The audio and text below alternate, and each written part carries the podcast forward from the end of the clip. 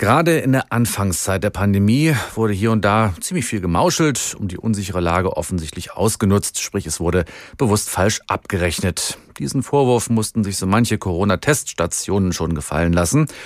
Und nun haben Kolleginnen und Kollegen von WDR, NDR und Süddeutscher Zeitung herausgefunden, dass Staat und Krankenkassen mehr als 6 Milliarden Euro als nötig für PCR-Tests ausgegeben haben.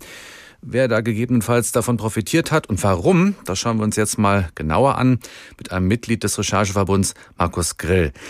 Ärzte, Funktionäre haben anscheinend zu hohe Erstattungspreise für die Testlabore ausgehandelt und die Krankenkassen, die haben treu und brav diese Kosten dann auch erstattet.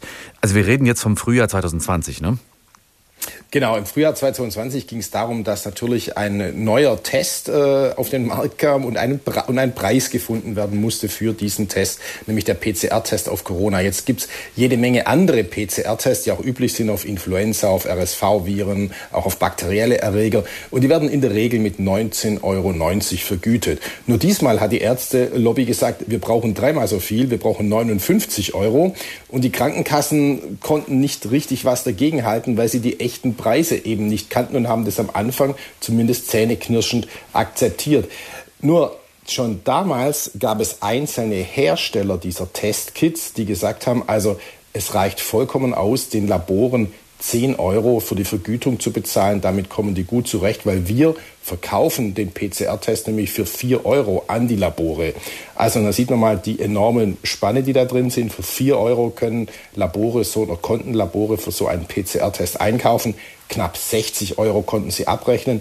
Und es ist natürlich gesehen auf die Riesenmenge mhm äh, PCR-Tests, die in der Pandemie gemacht wurden, eine gigantische Geldverschwendung gewesen. Jetzt wollen wir niemanden in Schutz nehmen, aber zu dieser Zeit war ja wirklich, wissen wir ja, alles knapp. Ne? Also Informationen, Material, teilweise auch Personal in den Laboren. Wie konnte es dann zu dieser eklatanten, muss man ja sagen, Preisspanne kommen? Wer hat da zu hoch gepokert und wer nicht aufgepasst?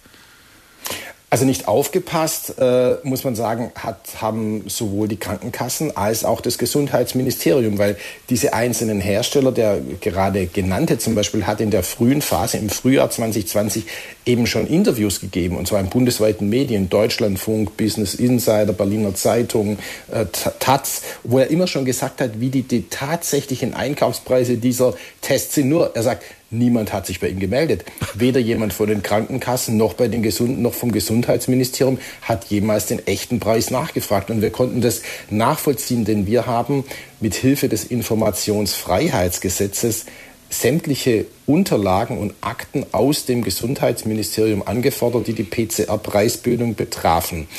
Und das Gesundheitsministerium hat sich lange geziert. Wir mussten dann mit einer Klage drohen, haben schon eine Klageschrift da äh, den, äh, äh eingereicht. Und dann nach über vier Monaten haben sie uns die Akten zur Verfügung gestellt und tatsächlich in den mehr als 1000 Seiten Unterlagen, die wir dann ausgewertet haben des Ministeriums, findet sich keine einzige Preiskalkulation zu den PCR-Tests. Also das haben die sicher verschlafen im Ministerium von Spahn damals. Auf der anderen Seite ist natürlich so, dass die Laborärzte mit viel zu hohen Preisforderungen, Behauptungen in diese Verhandlungen gegangen sind. Die haben zum Beispiel behauptet, lange Zeit, monatelang, die Zutaten, also die, die Rohstoffe für den PCR-Test, die Testkits, die kosten 22 Euro pro Test. Ja? Wir haben mit verschiedenen Herstellern ges gesprochen, was die Tests wirklich gekostet haben. Die haben uns alle gesagt, zwischen 3 und 7 Euro haben die Tests gekostet. Also ähm, die Laborärzte haben das auch ausgenutzt, dieses mhm. Unwissen, äh, um dann eben extrem hohe Vergütungen für sich in Anspruch zu nehmen. Sie haben das Gesundheitsministerium eben schon angeschnitten, also die politisch Verantwortlichen damals, wie auch heute, haben auf die Vorwürfe, die Sie jetzt äh, erhoben haben, recherchiert haben, auch schon reagiert, nämlich wie?